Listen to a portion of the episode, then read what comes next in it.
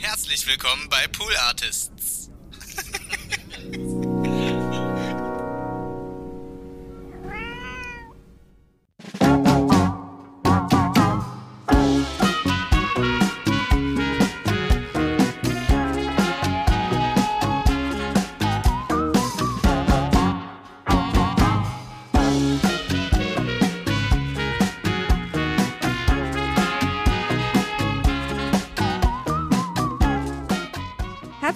Willkommen zur vierten Folge, die ja eigentlich eine besondere Folge ist, unseres Vier-Tage-Podcasts Four Days a Week. Vier ist unsere Lieblingszahl offensichtlich, obwohl ja eigentlich auch drei unsere neue Lieblingszahl ist, weil wir jetzt alle drei Tage frei haben die Woche. Aber die vier ist in jedem Titel. Ich freue mich, dass ihr wieder eingeschaltet habt und ich freue mich, dass du auch wieder dabei bist. Hi Frieda. Hi. Äh, wir sind Maria und Frieda, die Geschäftsführerin von Pool Artist, einer Podcast-Produktionsfirma aus Berlin. Und wir haben am 1.5. die Vier-Tage-Woche bei uns gestartet. Und wenn ihr wissen wollt, wie genau und wann genau und warum genau, könnt ihr gerne die ersten Folgen hören. Heute beschäftigen wir uns mit, weil das gehört natürlich auch dazu, Kritik an der Vier-Tage-Woche, beziehungsweise generell Kritik an New Work und ähm, eventuell weniger arbeiten, in Anführungsstrichen. Damit werden wir uns auch nochmal beschäftigen, weil gerade ja ein paar interessante Kritiken in den Medienraum geschossen wurden, mit denen wir uns halt beschäftigen wollen. Ja. Da haben wir ein paar Sachen mitgebracht, ein paar Artikel gelesen und so weiter. Wir werden uns damit beschäftigen, ob wir jetzt einfach alle nur gerne faul sein wollen. äh, wir werden uns damit beschäftigen, was denn eigentlich jetzt mit dem Fach Fachkräftemangel ist und ob das dann auch in anderen Branchen geht. Äh, das sind ja große Kritikpunkte. Es gibt natürlich noch viel mehr, aber das sind die, die wir heute mal tackeln. Und ähm, ich sag mal so, ein Silbertablett für diese Folge hat uns Thomas de Maizière gegeben. Ja. Der auf dem Kirchentag, ist der Kirchentag eigentlich das, was früher der Weltjugendtag war? Hieß der nicht mal so? Irgendwann war der, glaube ich, mal in Köln, als ich da gewohnt habe. Ich weiß noch, dass ultra viele junge Leute Köln geflutet haben, weil der ist ja für junge Leute. Ja. Und deswegen ist es halt umso interessanter, dass jemand sehr altes, Entschuldigung, wie Thomas de Maizière, und mit sehr alt meine ich vor allem seine Einstellungen, auf dem Kirchentag vor all diesen jungen Menschen spricht. Und lass mich mal schon Spoiler-Alarm sagen, er hat nicht den Raum gelesen. äh, ich glaube, er dachte, wenn er die Rede mit seinen Kumpis in der Kneipe hält, ist die Reaktion, die er da kriegt, die gleiche, die er kriegt, wenn er sie vor vielen jungen Leuten hält. Und Thomas, was sollen wir sagen? So ist es nicht gelaufen. Ich habe mal direkt ein Zitat mitgebracht, Ja. um äh, diesen Podcast anzuzünden. Äh, Thomas de Maizière hat auf dem Küchentag gesagt, wir müssen alle zusammen mehr arbeiten. Wir müssen mehr ans Gemeinwohl denken und wir dürfen nicht nur unsere Bedürfnisse in den Vordergrund rücken. Ja. Das ist ja schon mal, schon mal 20 Sachen, wo man sagt, Thomas. Ja, seine, seine Rede da war ja auch ein, so ein Rundumschlag gegen die Gen Z. Sagt man Gen Z oder Gen Z? Weiß ich gar nicht genau. Also gegen die jetzt junge Generation, die auch maßgeblich zum Beispiel Fridays for Future antreibt.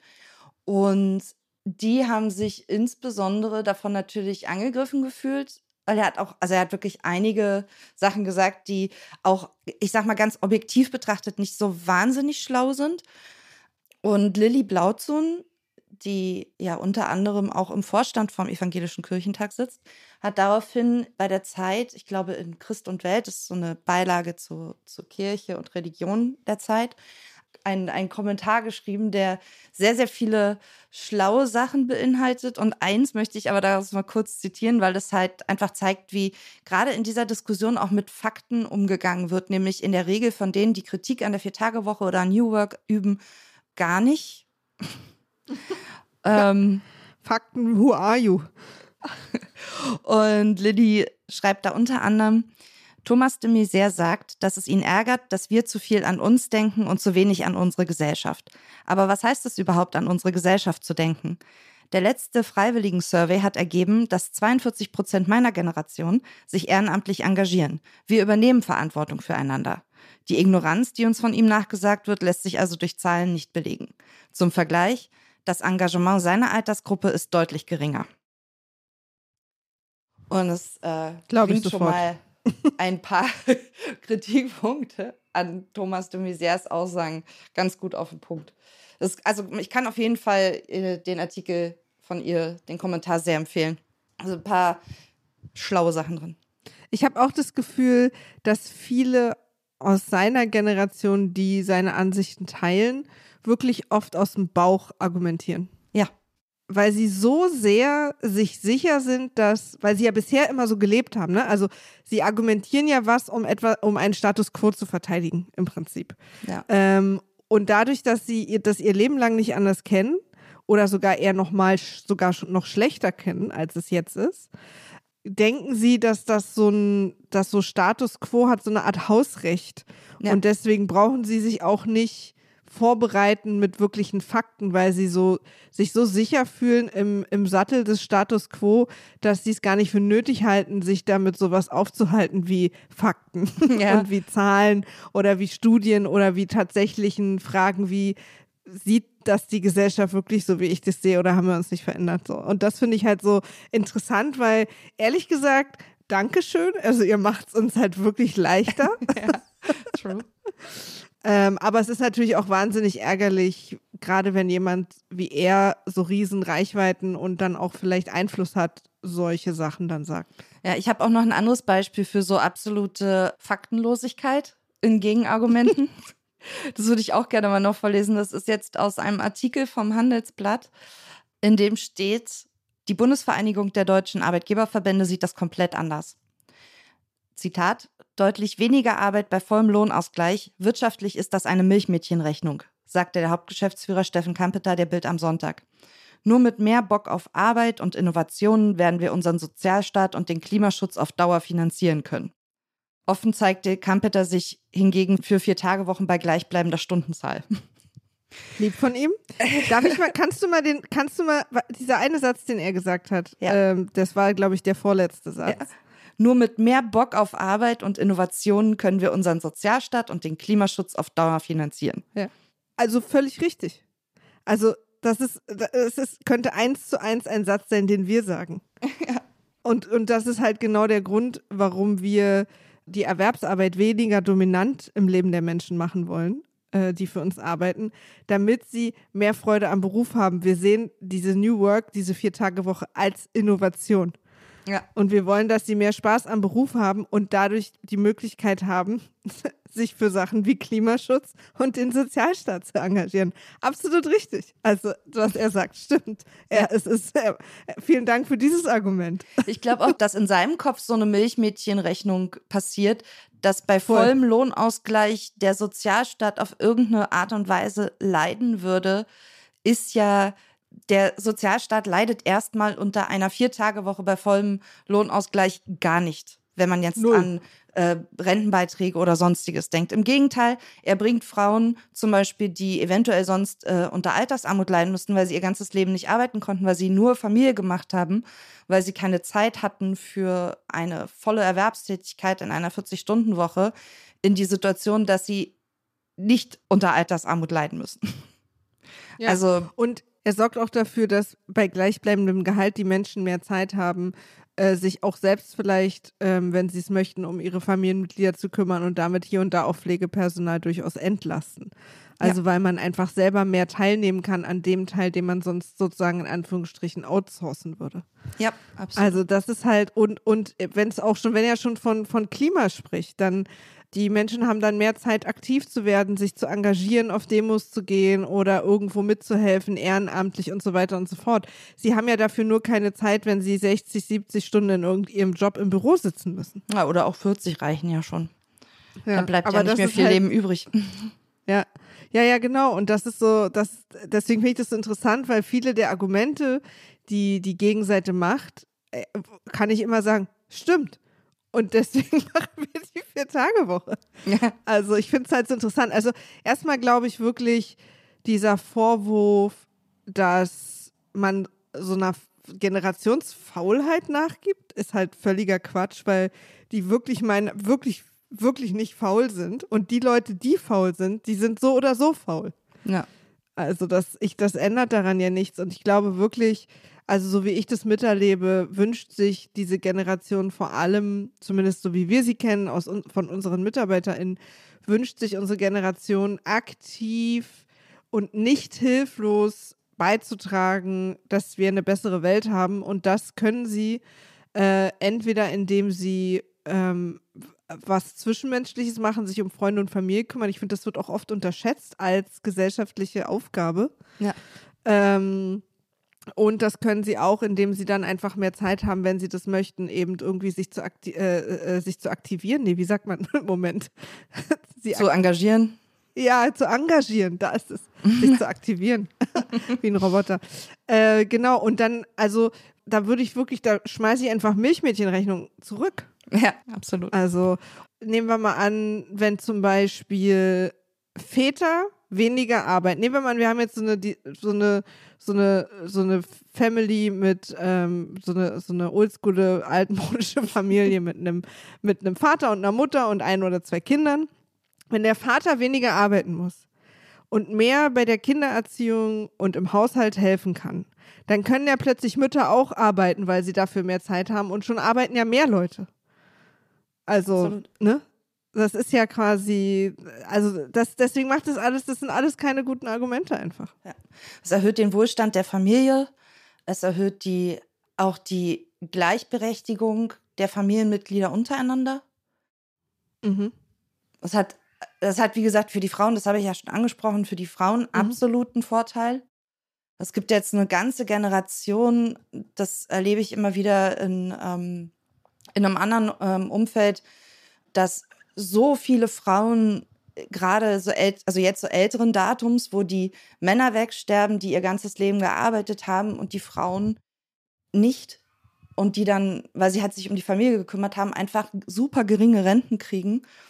Und sich nicht, das ist ja, so, wenn, wenn, die, wenn die Ehe bis zum Ende besteht, auch gut und schön, aber wenn eine Frau irgendwie sich von ihrem Mann trennt und ihr ganzes Leben oder einen Großteil ihres Lebens ähm, zurückgesteckt hat, nicht gearbeitet hat, nicht selber sich, also für ihre Rente einzahlen konnte, ähm, stellt das die Frauen oft vor riesengroße Probleme. Es hat halt auch viel mit Gleichberechtigung zu tun, dass es fairere Arbeitsverhältnisse gibt. Ja.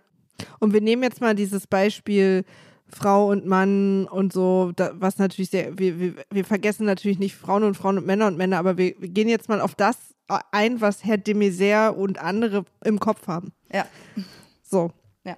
Also, weil, ganz ehrlich, wenn ich mich umgucke in der Generation, die nur so 10, 12, 15 Jahre äh, jünger ist als wir beide, ja wie schnell die auch mit so ähm, Technik und Gadgets und Internet, weil sie damit aufgewachsen sind, keine Berührungsängste haben, was ihre Arbeit automatisch schneller macht. Also und was auch ihre ähm, ihre Effizienz einfach mit Dingen umzugehen schneller macht. Und ich möchte wirklich, und das ist jetzt vielleicht eine steile These und wir können darüber gerne privat diskutieren, Herr de Maizière und ich, aber ich bin mir ganz sicher, dass die in 32 Stunden mehr schaffen als Herr de Maizière in 40. Ich glaube auch, also die. behaupte ich jetzt einfach mal. Ja, ich bin mir da relativ sicher. Also die Produktivität durch die Digitalisierung ist einfach so krass gestiegen, wenn du überlegst, dass halt früher, nehmen wir mal irgendwie Beamte, ich weiß nicht, ob das ein gutes Beispiel ist, aber früher wurde ein Brief geschrieben und wurde verschickt. Oder dann sogar mal ein Fax. Heute geht das alles per E-Mail. Das heißt, die Kommunikation und der Output ist viel höher und die Produktivität einer einzelnen Person dadurch viel, viel größer das alleine ist schon, das ist so ein, so ein simples Beispiel, ja. aber das ist halt, die Produktivität heutzutage ist nicht zu vergleichen mit der Produktivität von vor 20, 30 Jahren. Ja, Leute arbeiten online zusammen an Dokumenten gleichzeitig. Wird so viel Zeit gespart. Meetings werden irgendwie neu gedacht. Und das sind ja alles Sachen, an denen eine bestimmte Generation, die sich so ein bisschen festhält an Dingen, nicht mehr unbedingt teilnimmt. So.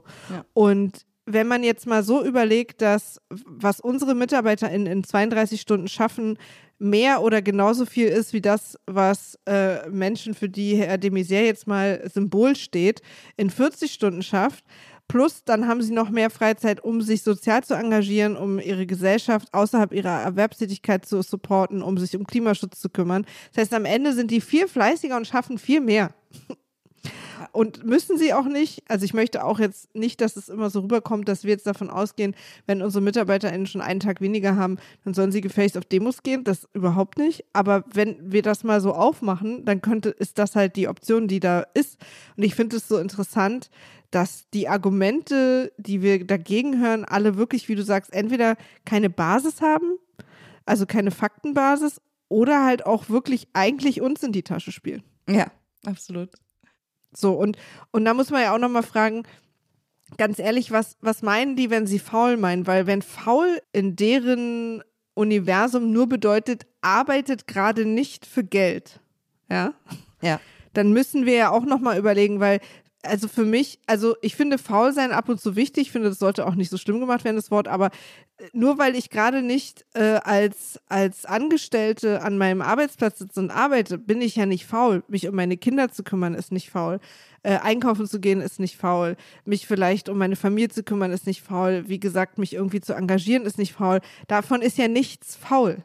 Ja. Äh, Das ist, und das finde ich halt so krass, dass, dass in deren Universum, manchmal, wenn ich denen zuhöre, habe ich das Gefühl, für sie bedeutet, in dem Moment, wo ich gerade nicht arbeite, für Geld, bin ich faul. Ja. Ich finde auch Self-Care ist nicht Faulheit. Nee, überhaupt nicht.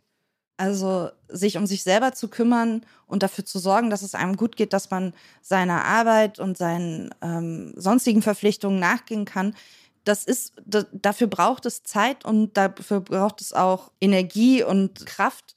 Das ist nicht, das hat nichts mit Faulheit zu tun, dafür zu sorgen, dass man selber fit und gut gelaunt durchs Leben geht.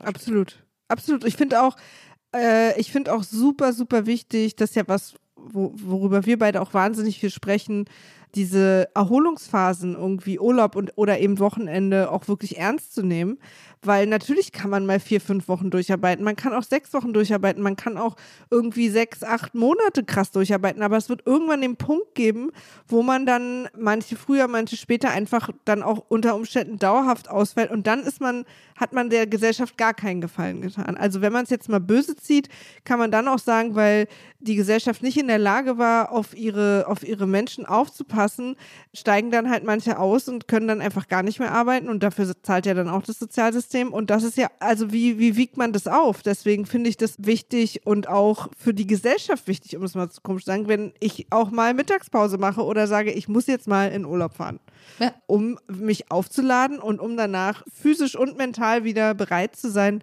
meinen Job zu machen, der die Steuern reinholt. Ja, absolut. Also Burnout ist ja wirklich auch ähm, Ja. als Diagnose in den letzten Jahren hat es ja massiv zugenommen, was definitiv auch an unserer schnellen Arbeitswelt liegt und an den Anforderungen, die heutzutage an ArbeitnehmerInnen gerichtet werden in ihrem Ja. Job. Also die permanente Sendungsbereitschaft und Kommunikation setzt Leute unter hohen Druck. Ja, es ist auch tatsächlich nicht nur die Arbeitszeitstunden, sondern natürlich auch, es kann, also es ist ja auch Klima in der Firma und so weiter. Also da spielen ja sehr, sehr viele Sachen rein. Aber was halt wirklich nicht passiert ist, wenn man von einer Fünf-Tage-Woche auf eine Vier-Tage-Woche runtergeht, dass die Leute mehr ausfallen. Ja. Das, das war ein Fakt. Nur um mal zu erklären, wie ein Fakt geht. Ja. Also, das ist ein Kritikpunkt, den wir meiner Meinung nach äh, widerlegt haben, ist diese Generation, die äh, äh, vor allem diese äh, New Work-Geschichten wollen, faul. Die Antwort ist nein. Die Antwort ist nein. Lass uns zum nächsten Thema gehen. Genau. Wir sind jetzt, wir sind schon relativ fortgeschritten in der Zeit, aber das Thema ist wichtig und ich finde, da kann man nicht genug drüber sprechen und auch mal wirklich sich die Zeit nehmen. Ein Kritikpunkt, der oft kommt, ist, oder ein Argument, das oft gebracht wird, ist, ähm, wir haben eh einen Fachkräftemangel und die äh, Verkürzung der Wochenarbeitszeit würde das nur noch mehr verstärken. Ich habe mich da mal ein bisschen so, so ein bisschen angeguckt, was die, ähm, was die Argumente da so sind oder die Aussagen dazu sind. Es gibt unter anderem im Fokus ein ähm, Interview mit einem Wirtschaftsexperten äh, namens Bertram Brossard, der auch von irgendeinem Verband, ich habe mir jetzt leider nicht aufgeschrieben, sorry, Herr Brossard, Ähm, was genau das für ein Wirtschaftsverband ist, für den er, bei dem er Hauptgeschäftsführer ist, das weiß ich noch. Er sagt unter anderem, Zitat, eine Verkürzung der Wochenarbeitszeit um ein Fünftel würde grundsätzlich zu einer Verschärfung des ohnehin gravierenden Fachkräftemangels führen. Eine Verkürzung der wöchentlichen Arbeitszeit bei gleichbleibendem Lohn ist wegen des damit verbundenen deutlichen Anstiegs der Arbeitskosten erst recht nicht akzeptabel. Dann fragt äh, der Fokus, wie könnte die Viertagewoche den Fachkräftemangel verschärfen?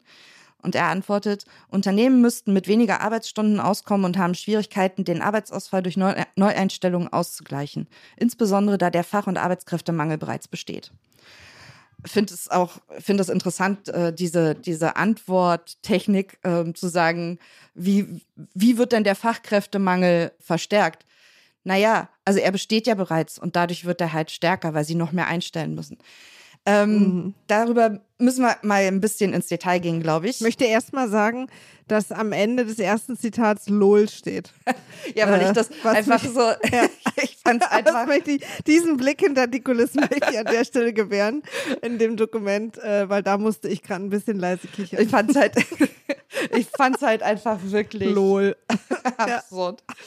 ähm, also, ich habe mich dann mal ein bisschen genauer damit äh, beschäftigt, was für Gründe es für den Fachkräftemangel eigentlich gibt. Und es gibt einen, einen, guten Artikel in der Vivo, der das ganz gut mal zusammenfasst, in der Wirtschaftswoche.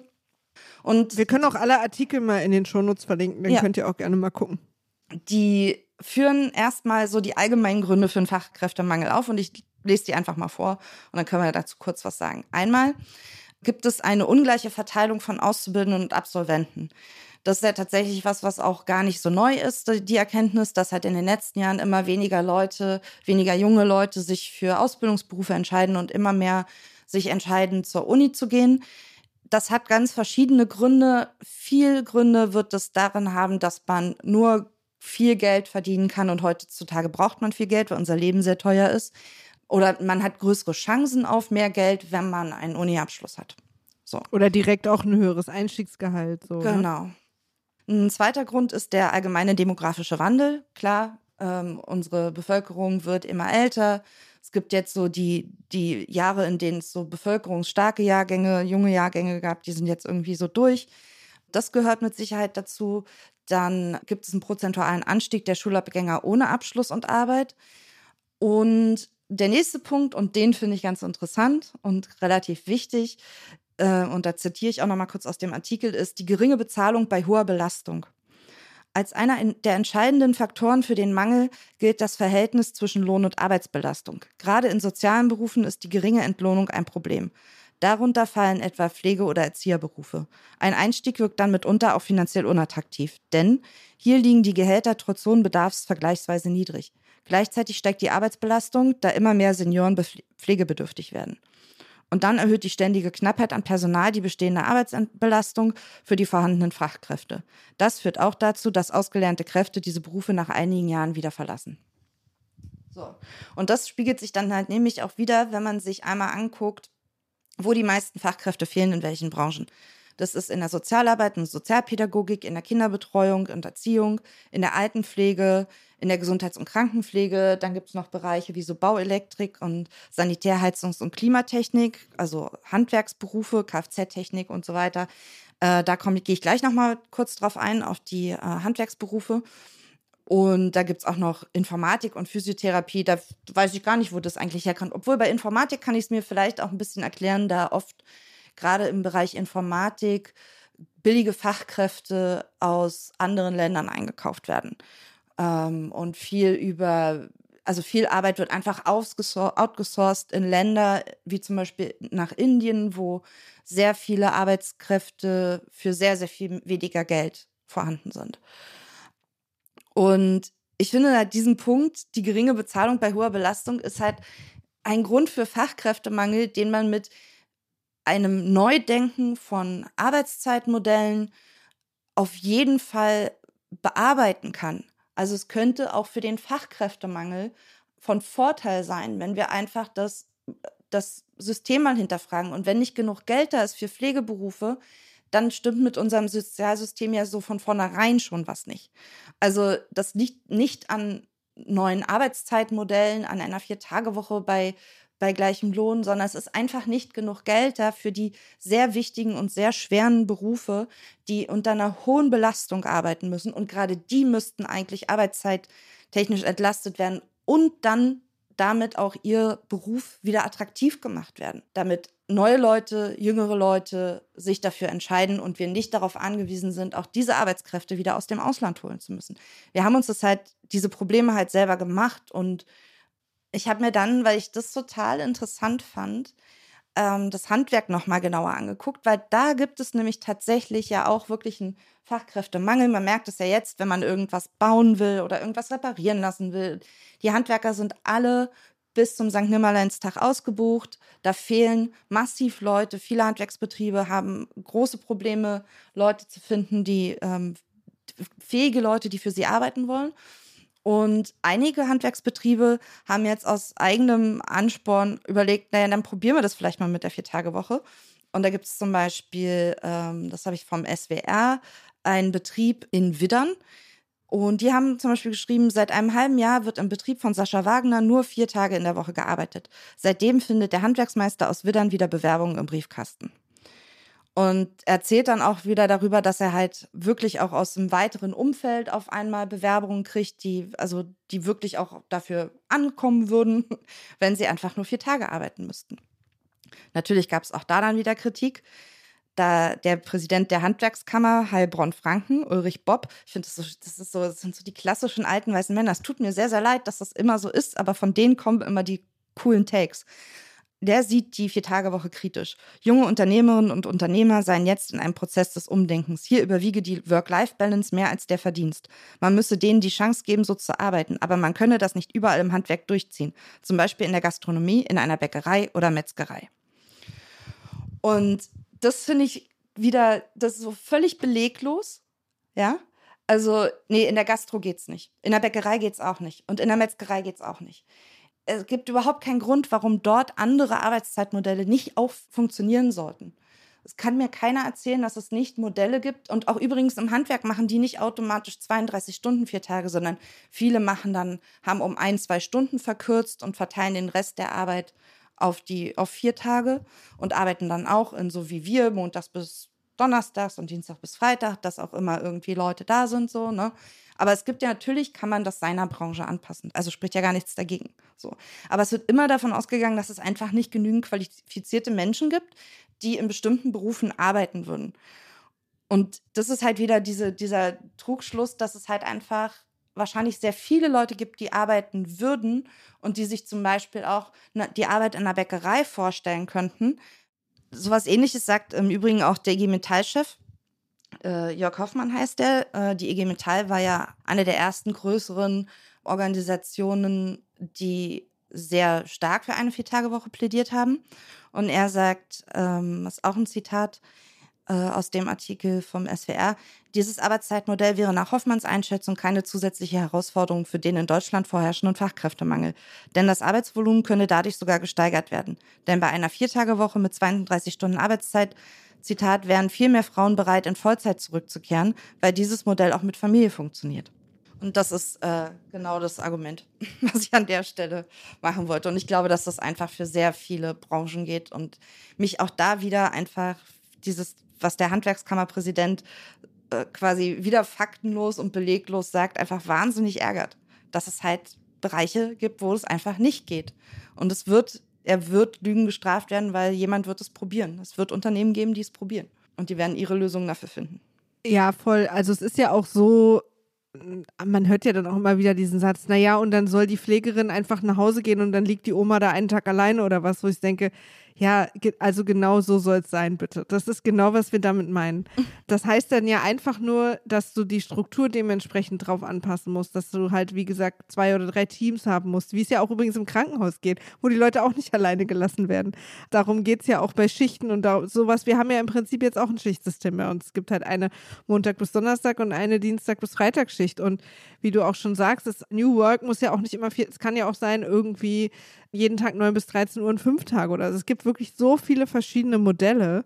Man muss halt wirklich gucken und man muss es natürlich aber auch wollen. Also man muss auch eine Lösung finden wollen. Und was du auch sagst, wenn wir jetzt gerade mal zum Fachkräftemangel im Pflegebereich gehen, ja, kreiert halt nicht den absol die absoluten Horror-Jobumstände. Ja. Wenn ein Job im Pflegebereich gut bezahlt werden würde und wenn die Leute, die nicht nur die gepflegt werden, sondern auch die PflegerInnen wie Menschen behandelt werden würden, die uns als Staat, als Land, als Gesellschaft wichtig sind, dann würden wir diese Diskussion gerade nicht führen, weil die Vier-Tage-Woche da in dieser Diskussion eigentlich gar nichts zu suchen hat. Ja. Also das wäre das gleiche Problem bei sechs Tagen, bei sieben Tagen. Das ist einfach wirklich egal. Es ist einfach ein Job, den keiner haben möchte, weil sich niemand ordentlich, der diese Macht hätte, Mühe gibt, einen Job daraus zu machen, den die Menschen machen wollen. Und meiner Meinung nach wäre wie du auch sagst, eine Vier-Tage-Woche da sogar hilfreich, weil gerade Pflegeberufe ja auch dafür bekannt sind, dass sie wirklich sehr mental und physisch anstrengend sind. Ja. Und ähm, wenn man den, es macht einfach einen Unterschied, ob man den 40 Stunden machen muss oder ob man den 32 Stunden machen muss oder welche Zahl auch immer. Aber es macht einfach einen großen Unterschied und dann würden sich vielleicht auch mehr bewerben und sich das trauen, beziehungsweise auch nicht so viele kündigen. Also es ist wirklich Milchmädchenrechnung die Folge. Ja, ich hätte, da würde ich auch wirklich gerne die Herren Bob und Campeter und de Maizière gerne mal sehen, wie sie den Job 40 Stunden die Woche machen. Absolut. Und da muss man auch nochmal sagen, es gibt viele Branchen in Deutschland, die vom Staat subventioniert werden, die unterstützt werden, die supported werden. Ähm, und dann denke ich mir, ja, wie du auch schon sagst, dann ist was mit dem System falsch, wenn die Jobs, die eben dafür sorgen, dass andere Menschen weiterleben, dass andere Menschen menschlich weiterleben können, nicht supported werden. Also das, das ist ja einfach, also ich sag's mal so ganz krass, dass es einen Fachkräftemangel gibt, der nicht behoben werden kann, ist nicht das Problem der Leute, die die Vier-Tage-Woche haben wollen, sondern ist ein Problem dieses Systems.